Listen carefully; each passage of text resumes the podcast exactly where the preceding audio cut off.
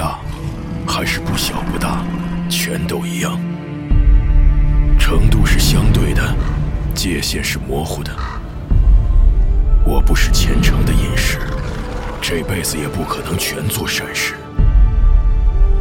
但若要我在两种恶行之间做出选择，我宁可两个都不选。波兰国宝级奇幻文学，游戏巫师原作小说，安杰伊·萨普科夫斯基原著，《猎魔人》系列，首次中文正版授权有声书，现已在积禾网及积禾 App 独家上市。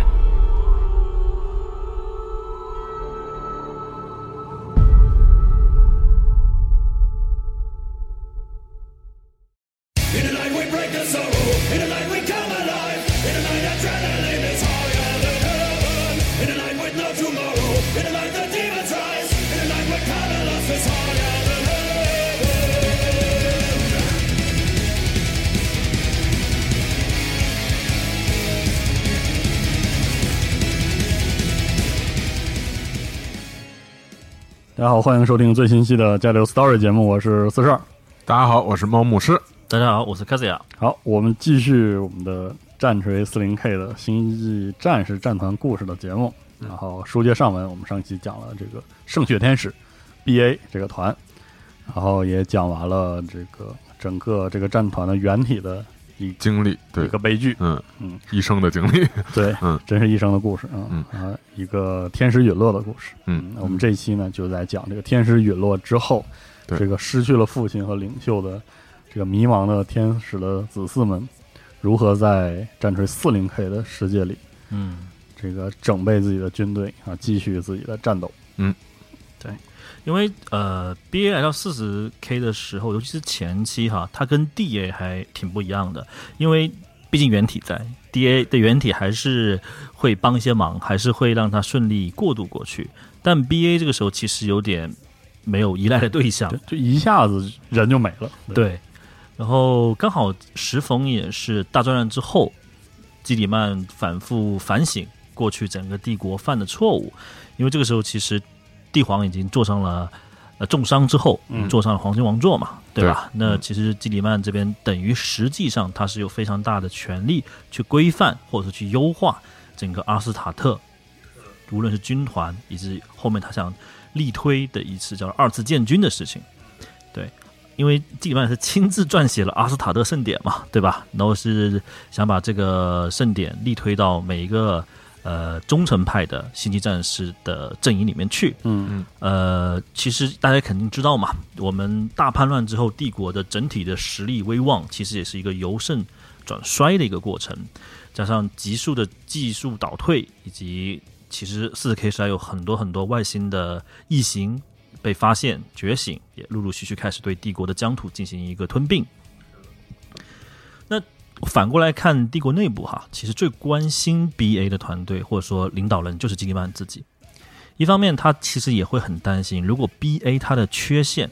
暴露的有点过的话，那会对帝国车产生怎样的一个影响？是，毕竟是星际战士本身内部的问题。是的，对，所以一方面，其实基曼是想把这个事情极力的淡化，或者说大事化小，或者甚至是隐藏一部分。嗯，对，因为基里曼的一个核心理念，我觉得他就是说我不会欺骗我的这边的团队，嗯但是呢，我也不需要把所有真相都告诉你。是的因，为他知道很多东西嘛，对吧？嗯，所以这也从另一个角度将群龙无首的 BA 推向了基里曼，刚好也顺应了基里曼去推阿斯塔特盛典这件事情嗯本身。他需要一个非自己的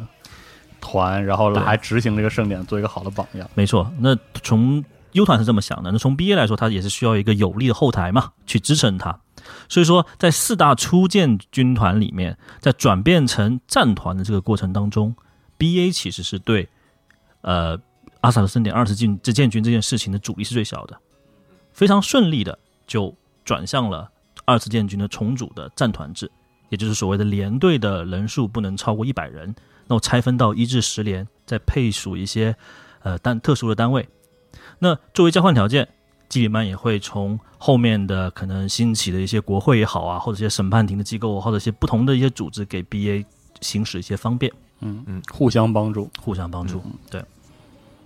好，那既然说到阿尔斯塔特盛典，我们也来看一下，呃，B A 对应这个盛典团团这个盛典的态度和战吼哈。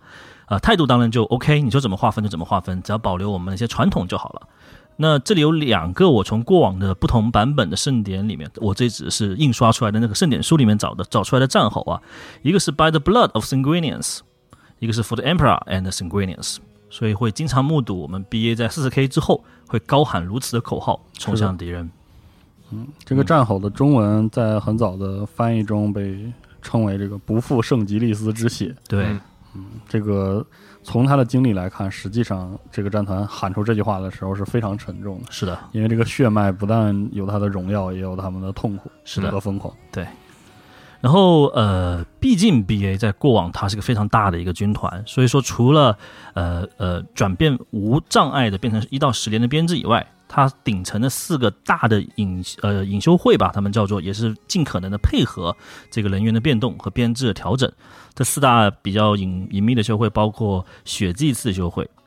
就是这是一个类似于药剂师这样子，但他们是以圣血作为一个媒介的一个团队。然后包括圣血卫队，自然就是曾经的原体的禁卫军，包括智库团，这个很熟悉，包括隐修会，隐修会就是类似于牧师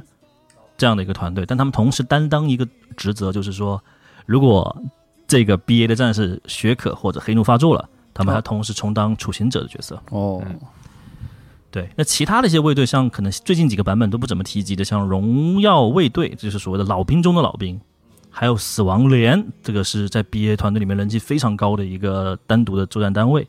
还有包括一些其他的零零总总的一些更小的单位，我们就不展开讲了。但基本上这样的一个编队也是符合 U 团的一个整体的呃团队框架，以及后面的一些可能武器库啊、运输团啊、战舰团啊这种交通纽带的载具都是一一匹配的。嗯哦然后就基于阿斯塔特圣基于阿典做了切分，是的，分配。对，所以其实比较起来，狼团或者 DA 哈 BA 的这个整体的框架和 U 团非常接近。然后它前五个连是常规前线的战斗连，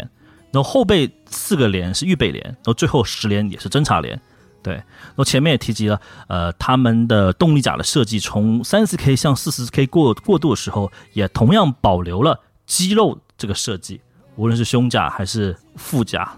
对，可能是展示 BA 美男子这个 完美这个身形的一种坚持吧。要继承这个东西。嗯，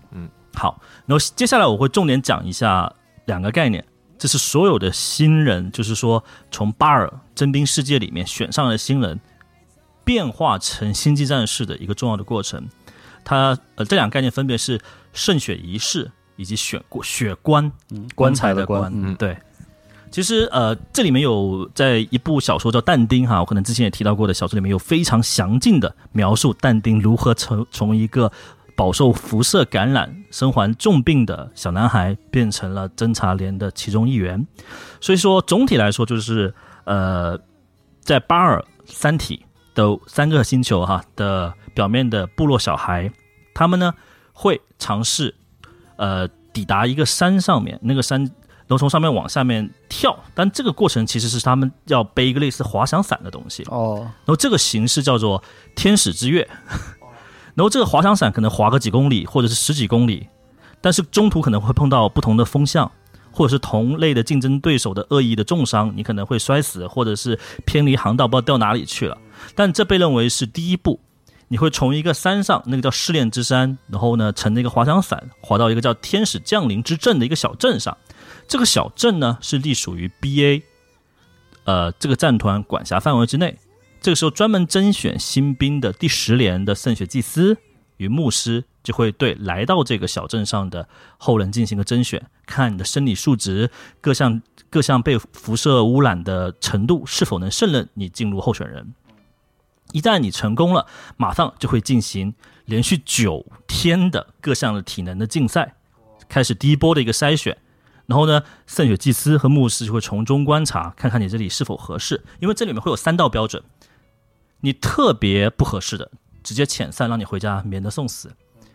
如果合格的，他会帮让你成为血奴。然后血奴应该算是圣血天使一种特殊的呃，编他名字叫血奴，其实也就是一般的机械奴工。机械奴工，比如说，你可能得砍断手、砍断脚，啊成为一些零件或单位。对，主要是还是来服务那些星际战士的。然后最好的一个种子或最好的那些幼苗，它就会成为圣血战士进入到下一个环节筛选的一个后备人。从目前为止，这个流程还是跟一般的战团的筛选方式差不多，非常接近反正就是高死亡率，然后很很困难。是的嗯，但是呢，我觉得，呃，B A 特别迷信九这个字，所以接下来所有的这种 计量和周期都是以九为单位的。比如说下一步就是九日的一个长训，一个长针的训练，你带量带上少量的水和口粮，然后呢，通过各种沙漠地带、冻土地带测试你的耐力与毅力。然后接下来呢，又是一个到了平地，叫这个挑战之地的地方，你会跟过往的失败者们进行一个团队战斗。就有点类似于夺取对方的棋子啊，或者一个重点点信物，来证明你们这帮人是有团队协作能力的。对，然后这件事情之后呢，你要开始经过进入呃一定程度的补给之后，进入九天的冥想。九天的冥想的最终结论是什么？就是说让圣血祭司和牧师筛选你最终决斗决斗的一个对象。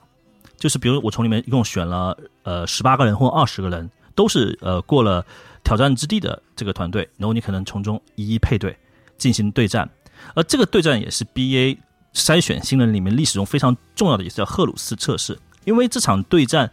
并不是让你一定要把对方打死或者杀死，而是圣血祭司与呃牧师对你的心性、对你的人品考量之后的一个独呃一个度身定制的考试。比如说，我们单挑的 A、B 方，我 A 方把 B 方打败了，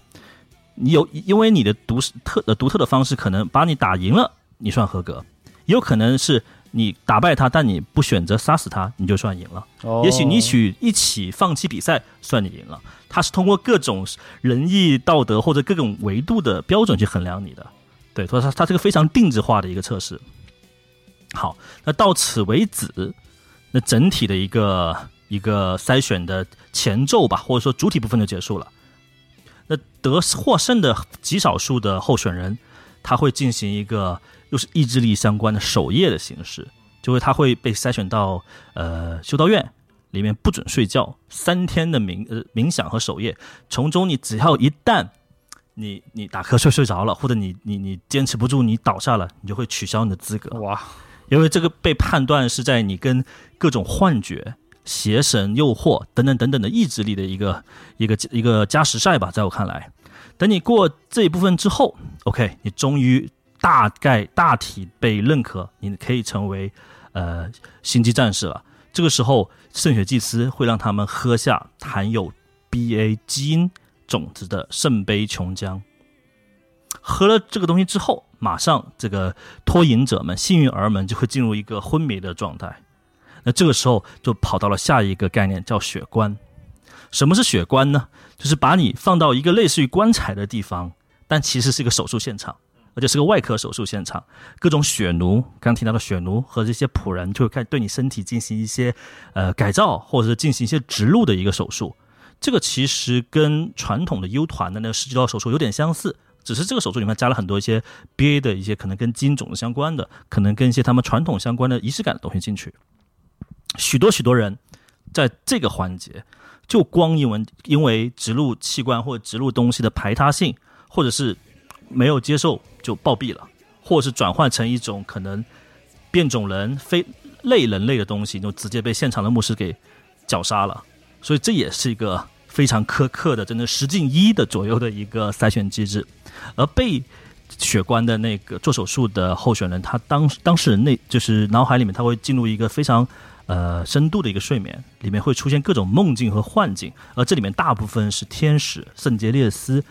死之前的种种回忆。哦呦，那等于就是一个 像要个记卡插进去的感觉，你要承担你的原体的经历，以及他的救赎过程。嗯，那这个东西其实对每个 BA 战士都有一个深远影响，也有很多呃帝国侧的团队哈认为这就是所谓的把血可与黑怒提前植入到 BA 的战士当中去了。而当这些成功的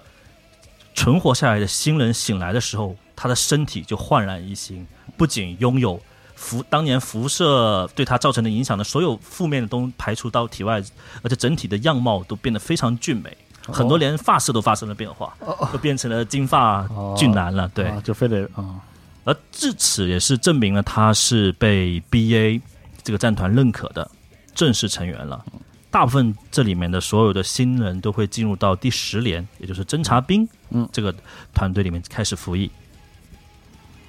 所以这个就是这个可以说圣雪天使在征募阶段的一些特殊性。是因为很多人会反过来说，这个血光也太黑黑科技了吧？就把一个人丢进去，好像就马上就泡着就出来了。我记得好像以前剧军谈过到这点，啊对对，但没有展开说。对，但基本上就是这样的一个形式。嗯，好那呃，我们可以反过来现在看一下四十 K 时代我们 BA 的一个外观上的一个改变哈。那无疑是加了很多不同的色彩。首先，它的常规的 TSM 的头盔是红色的，跟身体红色的甲胄是一体化的，没有问题。战术战术小队。对战术小队，然后 DSM 毁灭者小队的头盔是蓝色的，嗯，而黄色头盔的是 ASM，就跳包飞包小队。突击中间呃突击小队突击对小队，然后还有个现在可能比较少见的就是金色头盔的老兵，或者说我们我们称之为荣耀卫队，对，然后呃，它的左右的呃战团徽也跟别的不一样，比如说 U 团它是罗马数字，然后呃 DA 它是哥特风格的阿拉伯数字，那 BA 这里会是以血滴的颜色、血滴的数量来决定它是隶属于哪一个连的。嗯，它左右肩甲上对，然后左肩大家可以看到是一个四十 K 开始使用的一个新的战团的徽章，所以往后我们可以看到四十 K 跟三三十 K 的徽章的区别又是什么呢？四十 K 的徽章它的血滴是红色的，嗯，而且它的翅膀呢从过往的黑色变成白色，而且不再是水平张开，是往上有点上扬的一个角度。它的简约版也是基本上秉承了这一个精神，但是它会整体变成扁平黑色的。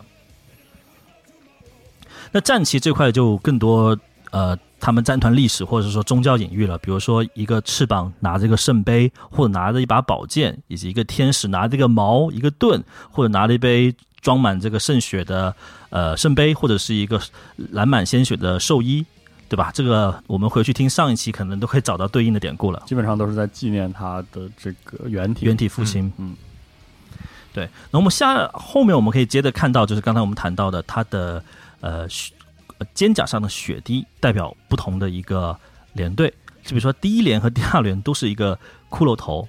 但是骷髅头底色不一样，黑色是一连，二连的是蓝色的，然后从三连到四连是血滴的底色不一样，五连六连也是底色跟一个一个交叉状的一个形状六连。是一个叉形的对，然后后面还有包括七八九十连，我就不赘述了，大家时间轴上可以看到对应的一个设计，所以看到这个就知道它是隶属于哪一个连的。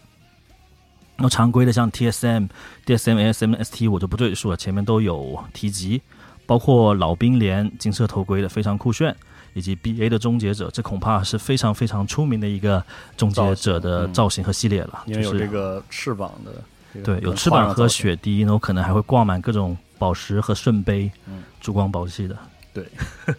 对，然后呃，另外值得一提的就是，其实世嘉哈当年呃好，这个 logo 是土星吗？我不确定，对，是土星，应该是土星上面它出过呃太空飞船，但是它不是 DA 版，是 BA 版。啊，是是的，这基本上也是你就控制个终结者去打各种在飞船上的鸡贼。嗯，对呃，我看了一下游戏画面，还挺恐怖的。呃，我不是说气氛恐怖啊，就是那个画面挺恐怖的。那那是粗糙，对，啊就各种马赛克，嗯对对对。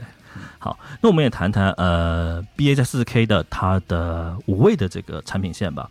呃，它的 B 呃 BA 的五位上面有大量的圣杯、居中，然后有各种圣旗。而 BA 的五位里面爱用的武器是热熔武器，仿佛要净化一切罪孽，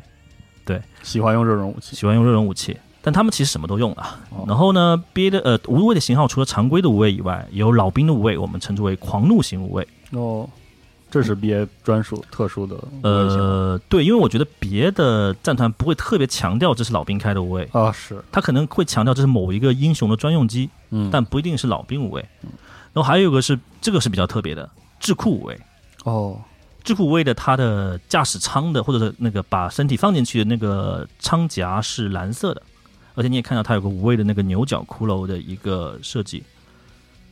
然后其他的一些载具我就不重复了，基本上呃 U 团有的，别的团有的，它都有。它就是比较遵循盛典，是的，其实已经非常遵循，在我看来，对。然后它有个特别的一个坦克单位叫巴尔掠夺者，对他好掠食者，掠食者，啊巴尔掠食者。哦，对，说错了，巴尔掠食者。然后掠食者这个单位，它有，我记得规则上是有特殊的规则的，嗯，然后它的造型上也跟一般的掠食者有点不一样。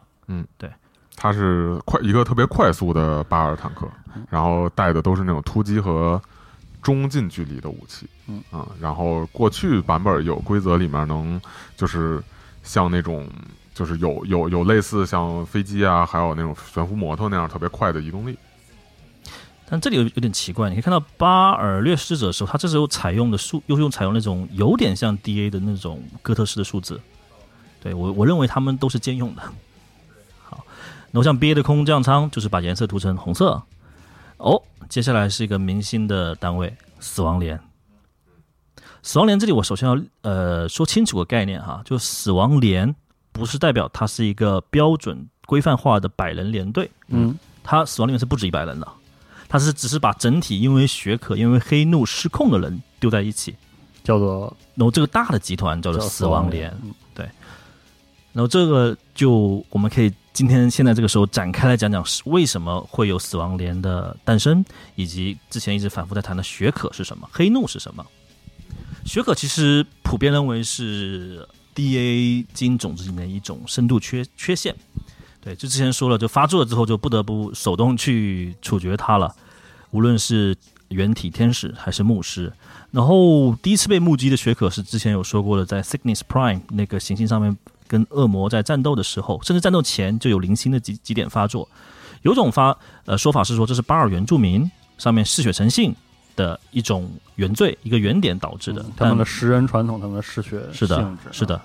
但无法考证。但一旦血可乃哪怕是血可的征兆被发现的时候，他们就会被 BA 送入一个名为“迷失之塔”的牢笼里面进行囚禁。对他们进去之后，就可能会处于一个冷却状态或 C 状态，不会说进了一个牢笼里面还胡乱去砍杀、胡乱去破坏现场，倒不会。当然也有可能里面是有禁制立场啊，也有或者是一些一些拘束装备，让他们稍微冷静一下。然后可以判断，几乎所有的 BA 和 BA 的子团都饱受血可的困扰，因为它是个不可逆的东西。一旦你血可爆发了，可能就回不到你冷静的状态了，就要么被人监禁，要么被人监视。然后呢，最近有一个叫做子团，叫做洞窟者，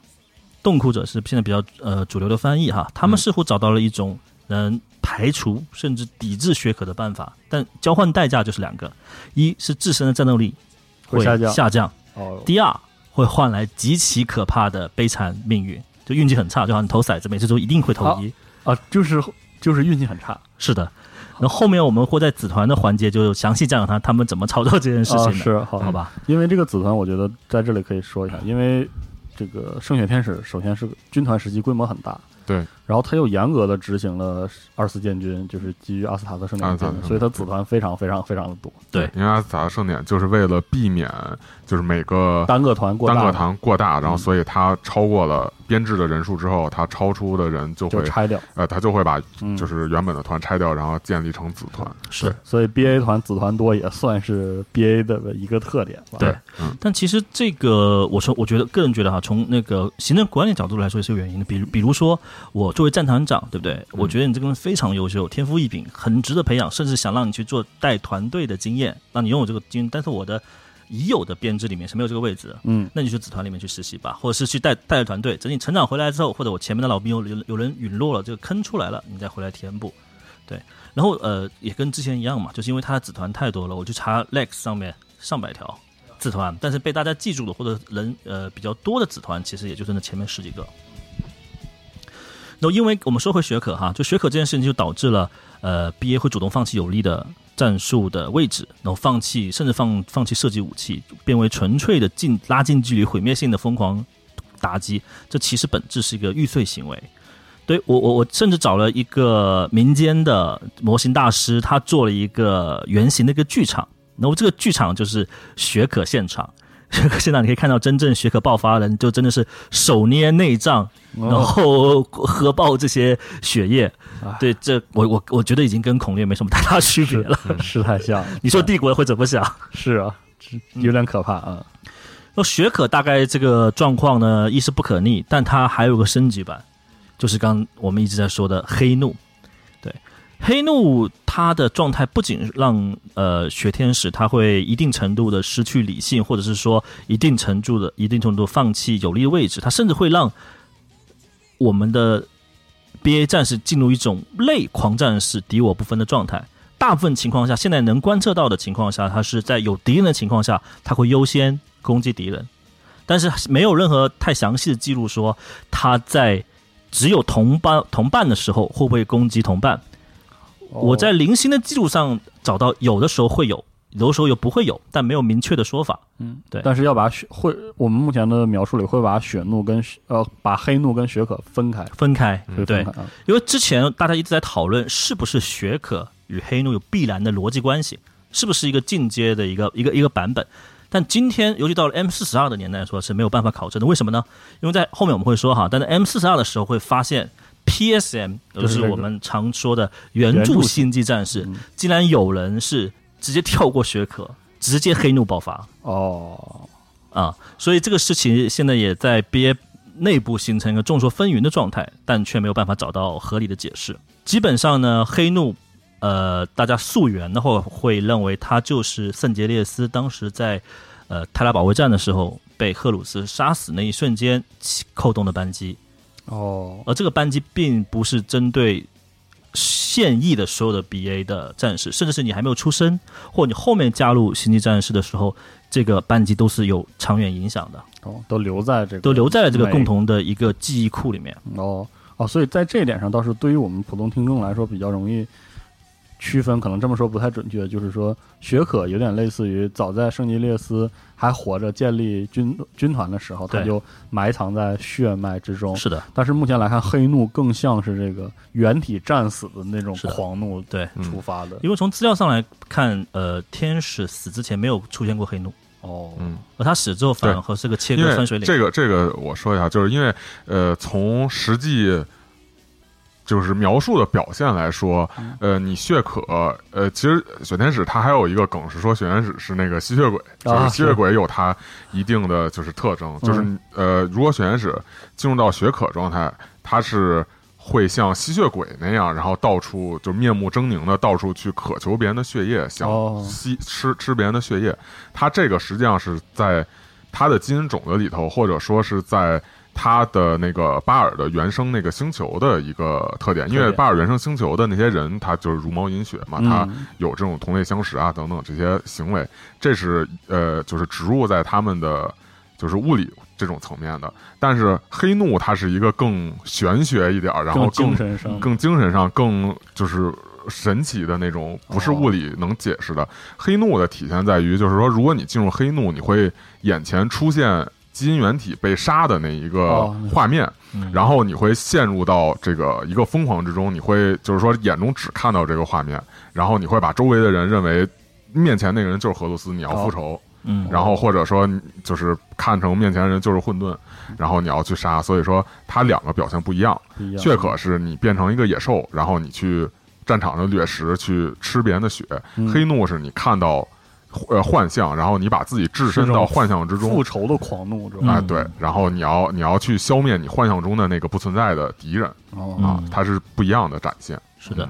然后进入黑怒状态的战士，基本上因为一直被那个情感支配嘛，他会进入一个战斗力空前的提升，并且几乎成为一个类永动机的这种续航能力非常强。呃，目前呃历史考据当中，只有一个人是发作过黑怒，又靠自己的能力压制回去了。他一个叫做雷马特的英雄角色，嗯我们后面去会展开说。呃，所有学可也好，黑怒也好，他们真的被毕业在现场回收回来之后，他们就会自动编入死亡连。要锁进那个迷失之塔。对，锁进迷失塔，他们就被整体给管控住了嘛。嗯，直到一些非常恶劣的、残酷的战役当中，经过战团长的批准，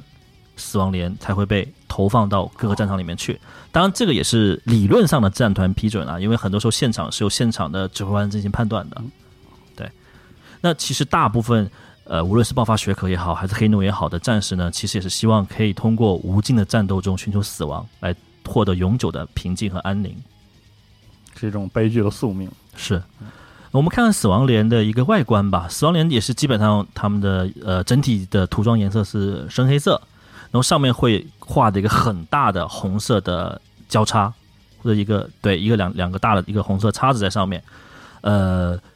包括他们的五位，包括他们的载具，都会以这样的一个形式去呃表现它的涂装。那这个时候呢，死亡连会有呃一个牧师啊，或者是说带领死亡连的一个指挥官。这里面会有很多，包括刚才说的雷马特是其中一个，那可能还会有些处刑者以及后面的一些重点 HQ。那人气角呃团队死亡连说完了，我们再看一下刚才我们提到的，在四十 K 的时候，BA 战团编制最顶端的四个领袖会，他们分分别是谁呢？首先，现在 BA 的最高指挥官是大家都知道的，活了服役了一千多年、一千一百年的战团大导师但丁。第一个隐修会是血祭司隐修会，它由高阶血祭祭司科布罗带领二十六个人组的一个编制的血呃祭司团队，类似于高阶的药剂师。圣血卫队，那呃目前是有他的 BA 战团的冠军戴阿蒙纳托斯，呃大概有二十五个人的一个现役的成员。圣血卫队比较特别哈。他二十五个人里面是不能多不能少的，必须其中一个人陨落了或者死亡了，才能再选一个非常精英的的人选补上去。对，然后智库团就是广为人知的孟菲斯托。哦，这名字可以。对对对，他因为在最近非常火，也是 GW 在毕业里面重点打造的一个对象啊。然后另一个隐修会就是由刚才说的类似于牧师高阶牧师组成的，由阿斯托拉斯带领的十五人一个左右的一个牧师隐修会。那呃，他就是刚才我说的四个领袖会，他们有不同的一些象征性的或者代表性的形象，比如说血祭四呃血祭四修会，他们一天到晚都高举一个圣杯，里面还象征性的放了一些红色的液体，就不知道是不是圣血，号称这个当家哈，就血祭四修会的当家里面盛放的是圣洁烈士的圣血啊，对，但他其他的装备上面你可以看到，其实也是有点像药剂师上面，无论是针管也好啊，或者是说回收基因种子的装备都一应俱全。圣血卫队是比较特殊的，二十五个非常猛的 团队，背后是有类似于呃圣洁烈士天使的巨大的白色的翅膀，然后身披是金甲，然后身上的装饰还有珠宝的雕饰也是比一般的普通的 BA 编制要多很多。它这里面就是精英中的精英了，非常强。然后这里单独说一个子团哈，就 BA 有个子团，我们叫泛红天使。然后这个天这个子团的特色是，他们所有的单位都是白色涂装，包括他们的圣血卫队也是白色涂装。啊，他这个这个连队是，这不这个战团是有这个圣血卫队的。对，他这个团有圣血卫队的，他所有涂装都是白色涂装的。对，当然肯定不是每个子团都是有圣血卫队的。然后这个据说这个子团是跟呃赛斯，也就是撕肉者子团的团长关系特别好啊，就这个。私下里的一些私下关系特别好，但不知道为什么，反正没有详细展开说。就非要提一下啊，对。然后是 B A 的另外一个组，另外一个也是比较出名的。是的，嗯。然后我们可以看到智库团就是孟菲斯托嘛，那孟菲斯托带领的东西就是全员灵能特别强大，而且这里我要说一个特点哈，你发现没有？孟菲斯托他身穿的颜色除了是 B A 的特殊的肌肉装那个动力甲以外，它的颜色是红色的。所有的其他团，包括 DA，他们的智库身上穿的动力甲应该是蓝色的。嗯，这个还挺统一的，这么对，非常统一。只有 BA 自己不知道为什么有一个特殊待遇哈，但是确实是很不一样。然后包括隐修会，就跟牧师的外观没有太大区别了，头戴骷髅，手拿权杖，进行各种隐秘残酷的处决。对，处刑者，处刑者们。然后包括后面的一些可能后勤团呢、运输团呢，也就是用的帝国常规的一些载具。嗯，那我们也可以看一下四 K 时代我们 BA 所拥有的一些圣物啊。呃，像什么淡定面具啊、夹子羽毛啊，类反正好像有它背景的说明吧，类似于什么血可抑制器哦，还有当年的什么圣杰列斯的用的一些剑的碎片，他们又重新打造铸造了一些碎片锤子啊、各种权杖啊等等等等。巴尔之锤是这些东西都会在桌面上有对应的规则，啊，就看你要不要去用它们了。然后 BA 在三十 K 时代，我们之前提过，它的旗舰是叫血泪，它的旗舰是还蛮符合那个年代审美，是通体是金灿灿，然后前方有个大宝石 对，对，挺浮夸的对一个一个的一个设定。然后到四十 K 的时候，他们会有两个旗舰，一个叫做复仇之刃，一个叫巴尔之怒。那这两个颜色可能还会是以红色的涂装为主体。好，终于等到我们可以讲紫团的时候了，特别多。是特别多。是，就是基本上就是颜色的一个一个呃一个变更吧，还有一个团徽的变更。就比如说，我们简单说几个吧，像泛红天使、鲜血天使、撕肉者、嫣红之刃、朱红天使、冻苦者和食肉者，就是把翅膀要么从天使翅膀变成那种蝙蝠的恶魔翅膀，要么就是把雪雪滴变成一个骷髅，或者是个雪滴外面加一个锯齿状的一些相关的一些一些一些相关的动作吧。然后我们终于可以讲讲我们刚才提及的洞窟者。洞窟者它的涂装非常特别，它竟然是个类似于鲜黄色的涂装，然后它的肩甲上面是黑白的格子状的一个打底，然后上面有一个爱心，爱心上面滴下了一个黑色的泪滴。哦，对，然后这这个这个 子团其实背后的故事还挺多的，因为听说他是可以用自己的一种方式来克服血可与黑怒。之前我们提到了，是的，然后这块我是在网上查到，他们其实还在 M 四十一的七百四十八年的时候，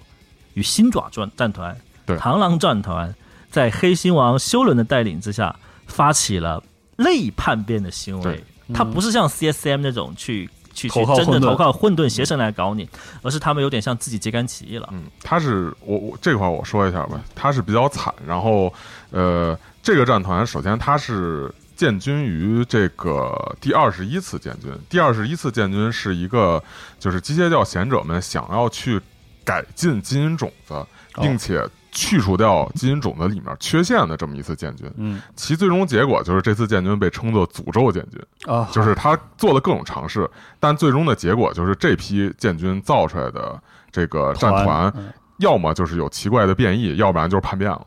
啊。然后呃，他们就想在这个过程中去去除掉就是 B A 的这个基因种子里面的。就是血可、嗯这部分的这个这个缺陷，就诞生了这哎个然后就诞生了这个洞窟者。嗯呃，实际上看起来确实也去除了，但是。呃，所以说就是说，研究表明啊，这个去除这个缺陷可能带来的，就它的这个基因缺陷，可能真的是一个很离奇，并不是科学能解释的东西，哦因为给他们换来的是这个团的命运特别的悲惨哦，啊，他并不是说产生了变异或者什么这种能解释的东西而是从他的命运上特别悲惨。嗯，他怎么回事呢？就是说，这个团首先他就是整个从建立到到最后经历了很多的不幸，嗯，哎，但是呃，他们这个团就是所有的这些不幸都就是表示接受，而且张团长表示说，就是说我们我认了，忍了之后，我们通过这些不幸来，就是不断的去磨练，然后来让自己的团更强大，然后以此来彰显，就是说我们对于人性的这种肯定，然后不畏磨难的这个这个事情。然后他在和修伦的那个叛变之中，站在修伦那边是怎么回事呢？因为前面我们说说这个战团想通过这种磨练来嗯让自己显示人性，那他肯定其实是一个特别苦的，呃特别苦，而且站在忠诚方的这种感觉的一个，不论不论什么样诱惑都要抵抗的这种，那怎么会站在修伦这边？就是说他们在之前经历了哎若干其他的这种不幸的事件之后，呃，剩的人不多，然后又被这个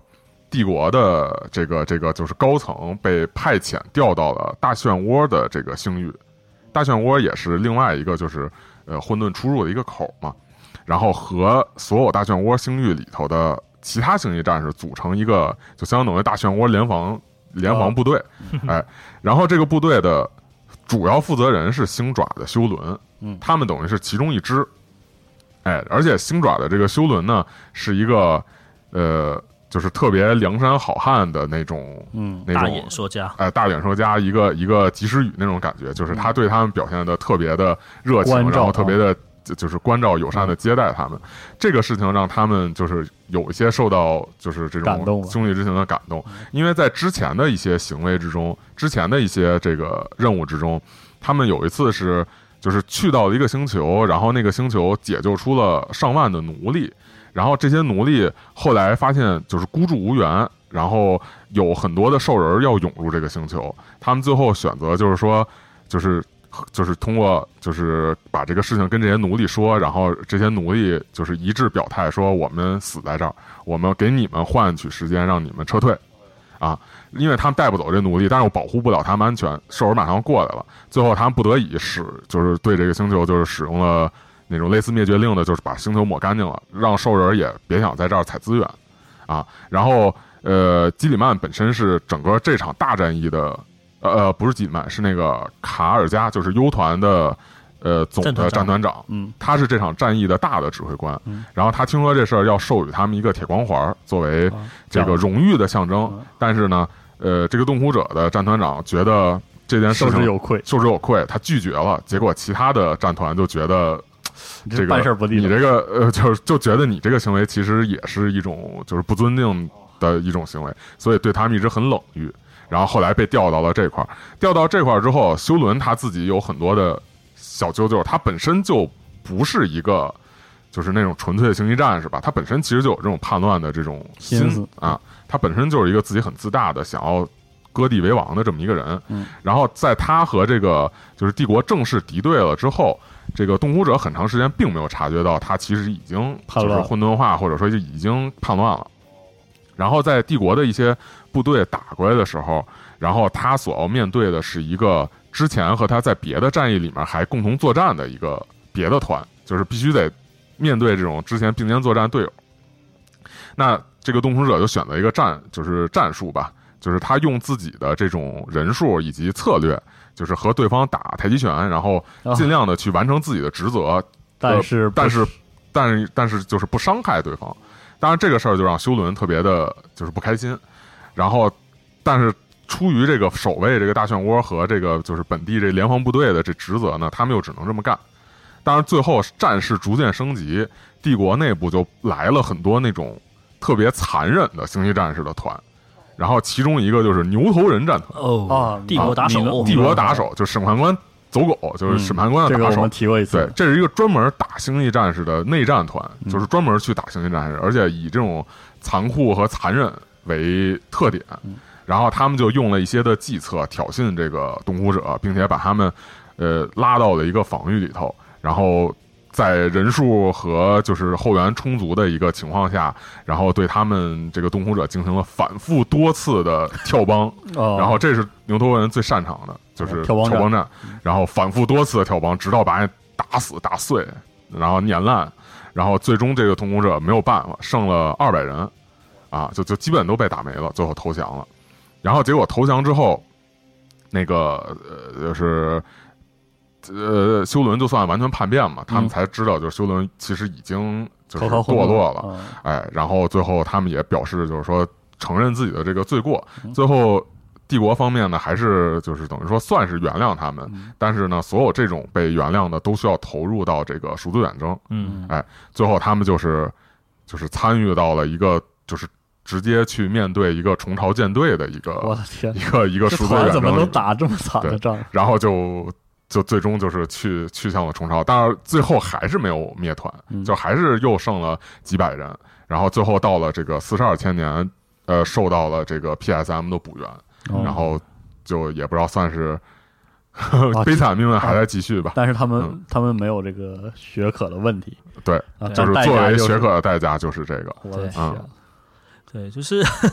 就是在支付赎罪远征之后，他们真的就像刚才猫牧师说的，就几百人啊，不到三个连的啊人数了，对，嗯。很很可怜就，临濒临灭团，濒临灭绝了。然后，但是战团长还是声称说，这样只会让洞窟者战团变得更强大。然而，实际上帝国的卡罗牌的预言者们对这个战团的呃占卜，说明他们未来的命运只会更只加恶劣会不。断的更加不幸。然后他们在就是出发之前，然后他们那个就是都被就是真正意义的被牛头人打碎了，就是战锤战呃他的那个战旗嗯，然后的碎片儿，然后交给那个修女去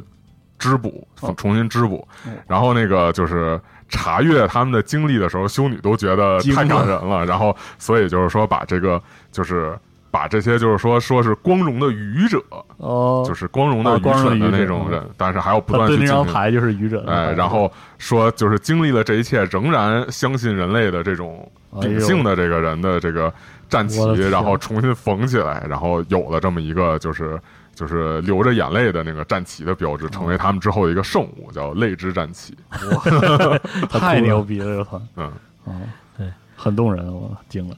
然后之后我们要谈的一个子团就是其实 B A 最广为人知的丝漏者战团。嗯，当然这个丝漏者团也是在二次建军的时候逐渐浮出水面，或者是开始抬头走进大众视野里面。嗯然而这个子团的设定在呃 B A Codex 的第一版里面就有这个战团了。嗯就是其实有好像我记得也是有老的棋子的，是非常历史悠久的一个一个战团吧。呃，就是当时呃私有者的子弹团是一个叫 Nathan Amidman 带领下，呃一个来自一个名为 Cretacia 的死亡世界哈，哦，来自死亡世界，来自死亡世界。然后那个原住民其实就是非常原住民嘛，原始人，所以这是个完美的真命世界，因为很纯粹，嗯，特别容易被教化啊。然后呃，这就自然深得丝漏者战团的一个喜好，因为很单纯，因为这个战团的风格就是正面刚，嗯。一个字肉搏战，嗯，啊 Flash Eater，，Flash Eater，对对，听这名儿就是一个那种勇往直前的团。因为因为但是同时也是因为勇往直前，所以这个团特别容易爆发黑怒。哦 嗯。他们在早期的涂装是全黑色的，嗯，就仿佛好像感觉一开始设定就想把它设定成为死死亡连的样子。嗯。它早期是黑色底点缀一些黄色的一些呃涂装，嗯。对。那早期的它那个团徽也是一个旋转的齿轮，嗯，只是说现在旋转齿轮里面加了一个血滴而已，嗯。嗯。那这个团因为战损比非常高。在 M 四十一末期就也是仅剩下四个完整的连队了，这 是少于一般常规的阿斯塔特编制一半以下。如此恶化下去，估计一千年后也是不到两个连，两百个兄弟都不足了。对，但而且私有者其实算是个非常性格呃独特、独来独往的一个团队，对，所以帝国的高层一直在怀疑他们的心智是否正常。啊、据记录吧，反正从 M 三十六开始，他们就完全在各种监视团队的掌控之下、监视之下了。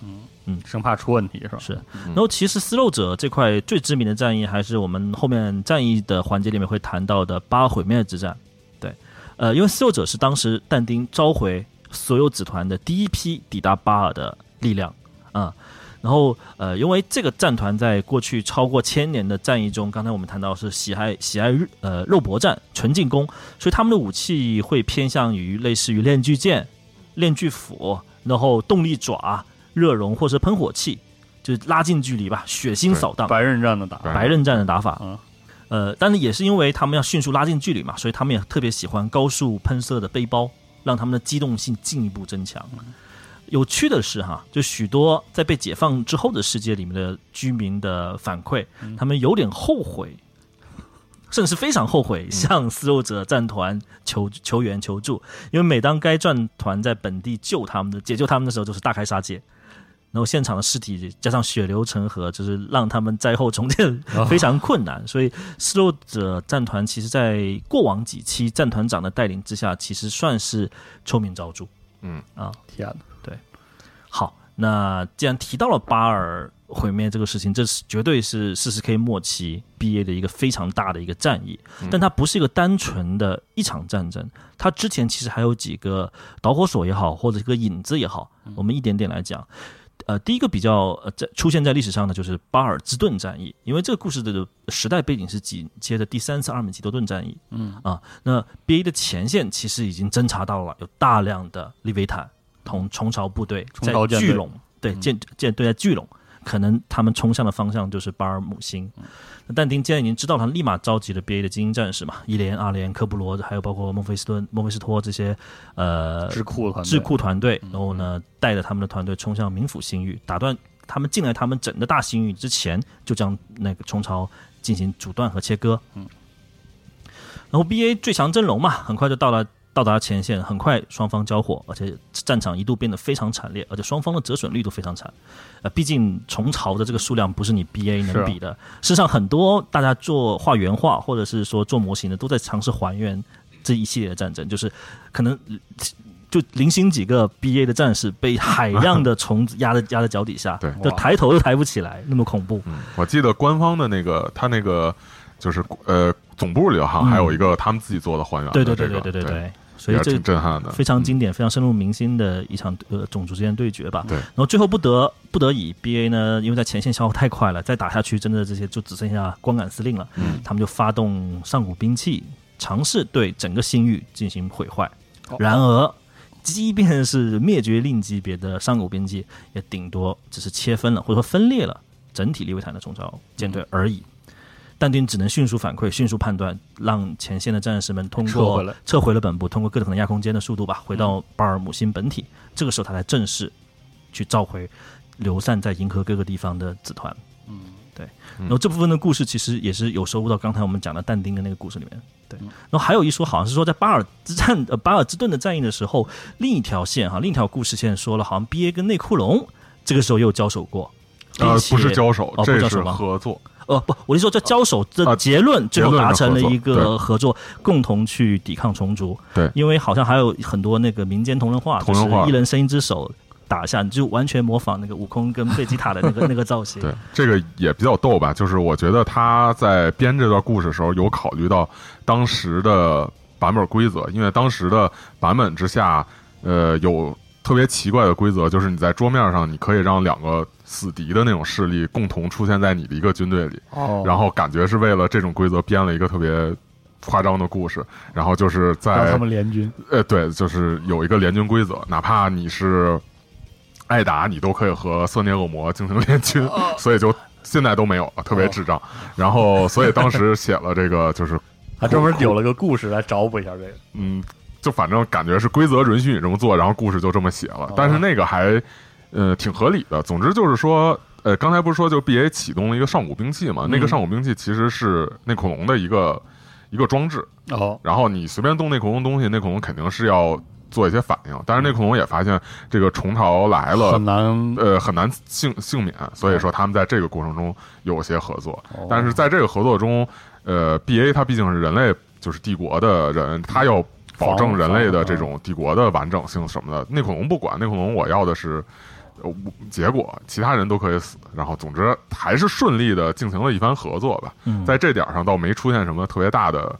捅刀子或者什么的啊、两群相害取其轻吧。对，所以说有一个那个画是两个对拳头，就对对对很神奇。很神奇，这么一听很神奇。是啊，嗯然后这紧接之后就会进入到一个小战役，叫天使之刃战役，就是但丁一方面在召回巴尔附近，甚至是整个银河系里面的一些一些子团，同时听到了一些总动员？总动员，也听到一些不安的信息，就比如说卡迪安的侦察团队发回情报说，一群一群由黑色军团、华严者、星龙屠杀等等等等等 CSM 正在往一个叫 Dimer 的一个星系逼近。然后呢，这明显给给人感觉非常强烈，是不是？呃，CSM 就是反叛的星际战士里面察觉到了你们被去那个虫巢舰队逼近，嗯然后要趁火打劫的感觉。趁病要命，是对哦然后 BA 也是呃整个大的这个战团回应了但丁的这个需求吧，指派了一二连和他们的连长两个连的连长前去支援。然后抵达现场呢，发现果不其然，这不仅就是 CSM 跟恶魔组成的一个陷阱和诡计，那最终呃目的就是为了要调虎离山，来削弱你的抵抗势力。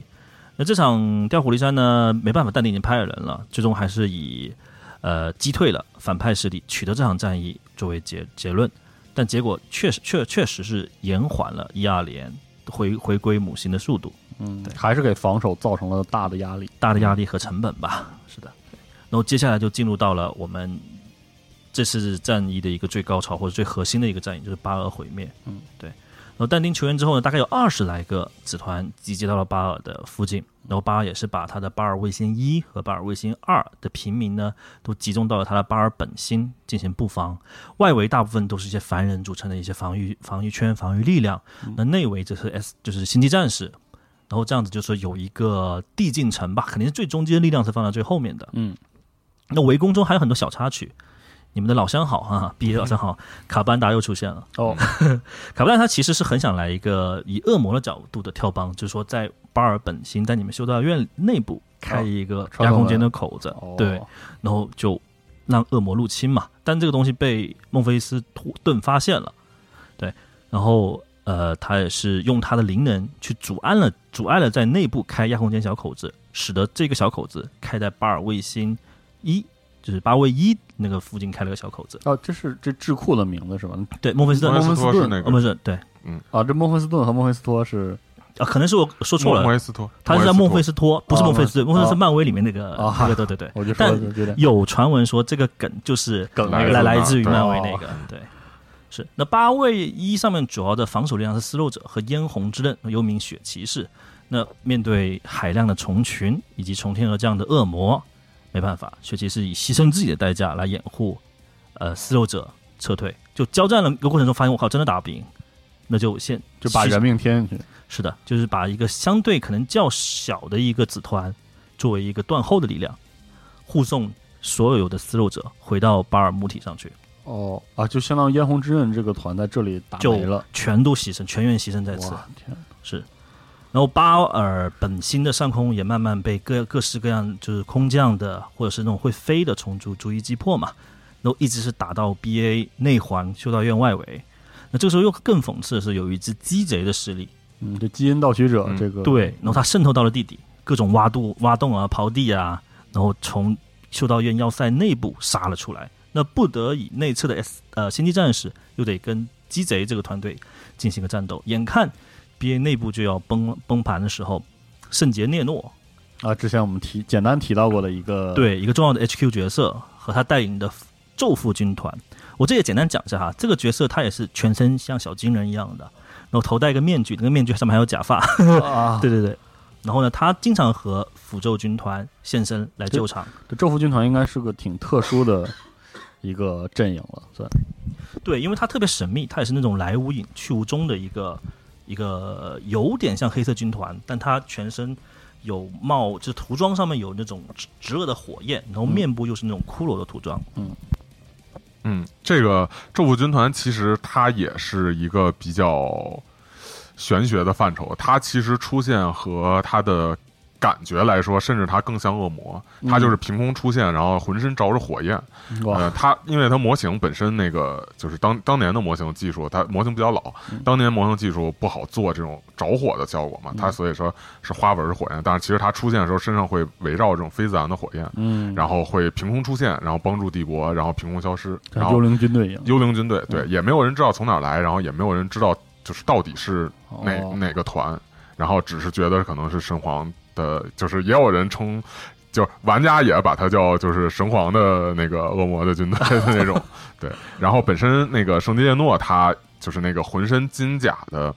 金色的那个呃一个 BA 的 HQ，它也是一个有点类似于灵体一样的，一个单就是这种存在。嗯，然后所以说和诅咒军团一块出来也是一个比较合情合理的一个解释吧。对比较玄玄幻，然后比较合情合理的，就像幽灵骑士出出来救场这种感觉，嗯感觉是 G W 专门给剧情里留出了一个怎么说呢？啊，其实圣杰涅诺我们后面会讲，对他其实后后面是有资料来去嗯说明他是谁的。主要是这个咒缚军团这比就有咒缚军对咒缚军团是完全一个幽灵军队的感觉，是嗯，而且好像有棋子，我没记错的话，有代表他的棋子但是后来就是到八版之后就没有出过了，啊。就没有更新了。是。之前棋子，呃，应该是五版还五版六版法还都有，啊而且还挺好的，模型嗯做的挺好的。嗯嗯，有骷髅的装饰，然后身上黑色甲，然后火焰的花纹。因为咒缚军团，我印象中还有人私下里玩家私下里聊，总说他可可很可能跟两个从来没有公开过的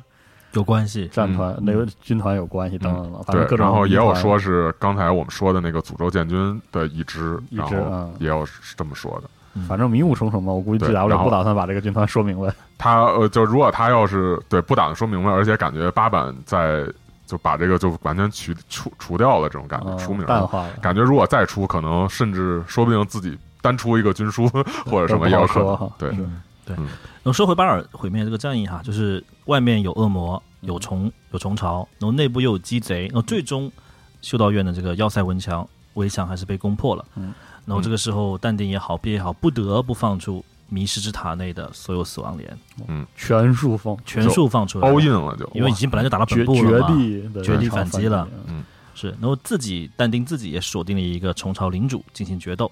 虽然成功将对方干翻，但自己也受了很大的重伤，昏迷过去。而这里就是一个很好的一个时间点，他是昏迷之后马上接力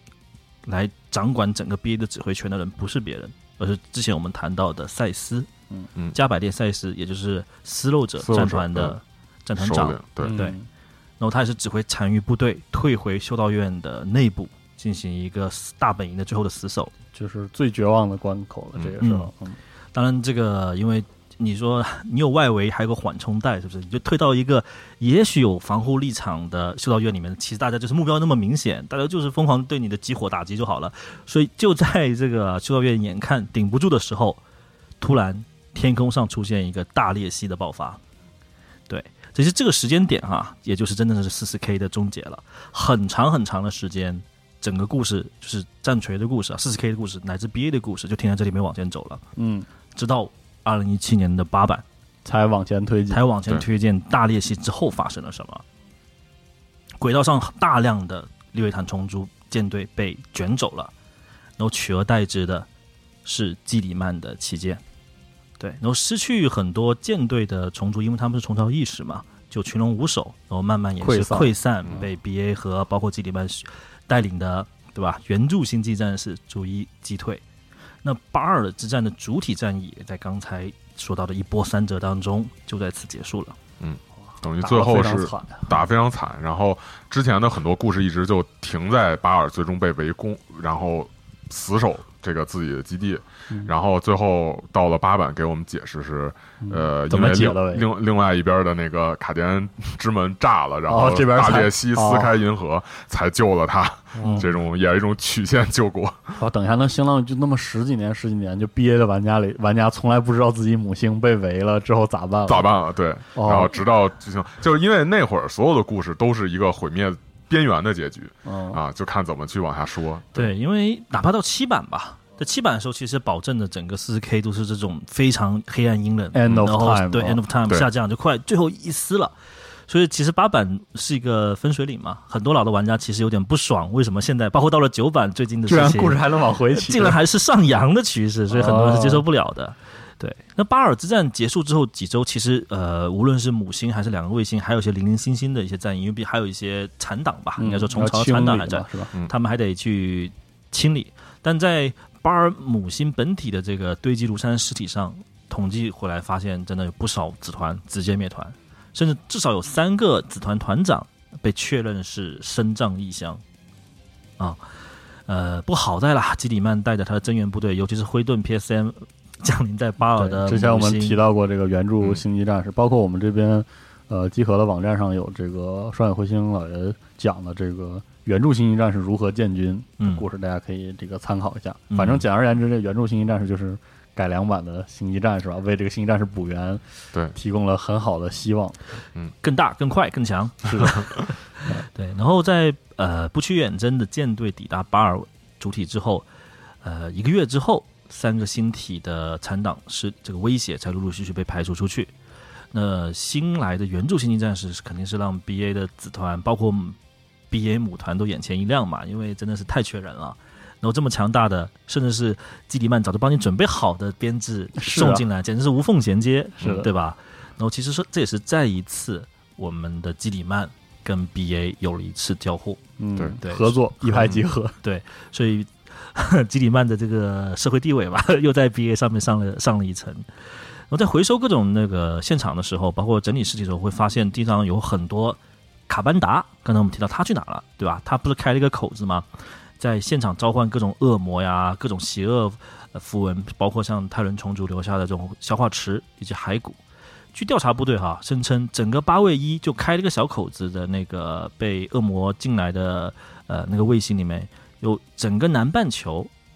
都被泰伦虫族的资源吸干了。哦，而这里面好在后面评估起来，本来那就是一个对吧，辐射和化学污染严重的地方，然后他们吸的就大部分还是化辐射尘为主。哦哦，那还好，对然后既然就已经把呃外部的东西解决之后，内部又进行到了一个内部的一个政治讨论当中，嗯，针对于 PSM 对，嗯吸纳是否吸纳，嗯，虽然是很急迫有新的兵员的加入，但是他们的正当性，他们如何编入团队，这个跟其他所有的忠诚派的团队是一样的。嗯，激起千层浪吧，嗯都在纠结这个事情。对，因为这个东西哪怕在那个时候是有极大的不稳定性和不确定性的。嗯，而且我记得当时好像是出了个小说还是什么，就是当时呃赛斯就是接替了但丁临时指挥的那个撕肉者团长，他其实本身就是一脾气非常暴的一个一个那种人，然后上拿大刀上来砍人的那种人嘛，然后他就是一个最主要的反 PSM 的战团长，战团长就是特别反对 PSM 这事儿，而且呃，当时他的就是跟但丁有一番讨论，他其实替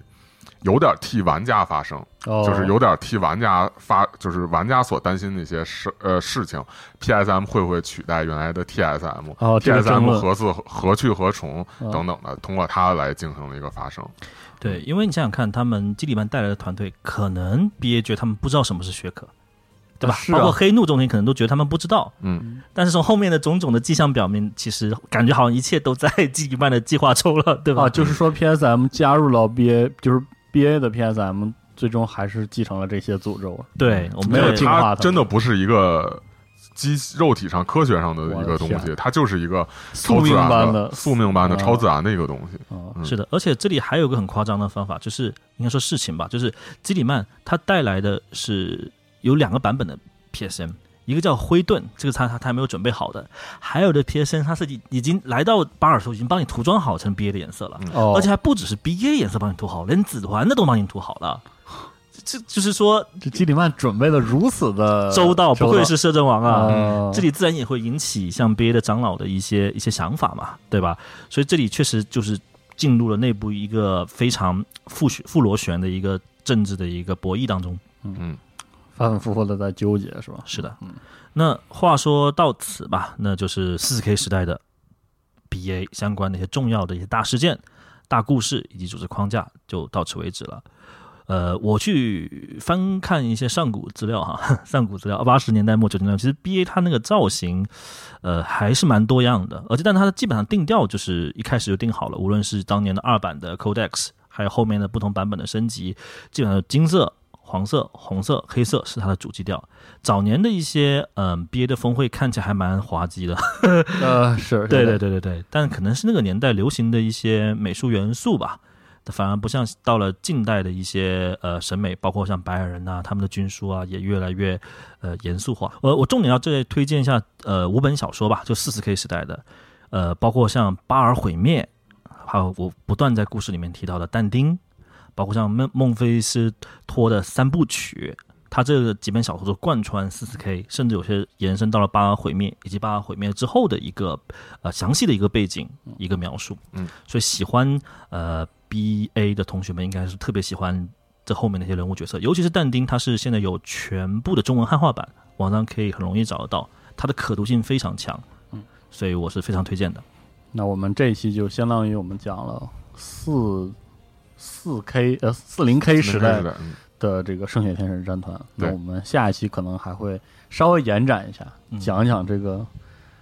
这是四二 K 四十二 K 对。四，十二四十二 K 的 对。四十二 K 的这个圣血天使的一些变化和他们的纠结，特别是这个原著星际战士加入之后加入之后这的一些个它的走向走向，对，对，因为这块我觉得 B A 它跟别的战团还不一样，它在巴尔毁灭之后，它是无缝衔接到 M 四十二年代的一个一些故事。首先，刚才我们谈到了，呃，现在还在博弈当中，你的 P S M 是否进入我们 B A 的团队？然后进去之后，发生了一些怎样的一个技术层面的一个迭代，然后一些人物的一些怎样的升级，以及在八版末期有一个很大重要的事件叫灵能觉醒。对，因为之前在第一个节目里面说过，灵能觉醒很多故事对不同的战团都有不同的一些新的一些影响。灵能觉醒里面有一个明星角色，就是刚才我们谈的孟孟菲斯托，孟斯托，嗯，对，然后他到底在 M 四十二的时候做了一些怎样的一个心路历程呢？或者说这个战斗轨迹呢？我们还要在就是下一期或者接下来的几期节目里给大家讲一讲。嗯，好，那我们这期节目就到这儿，我们下期再见，下期再见，下期再见，拜拜拜。拜拜。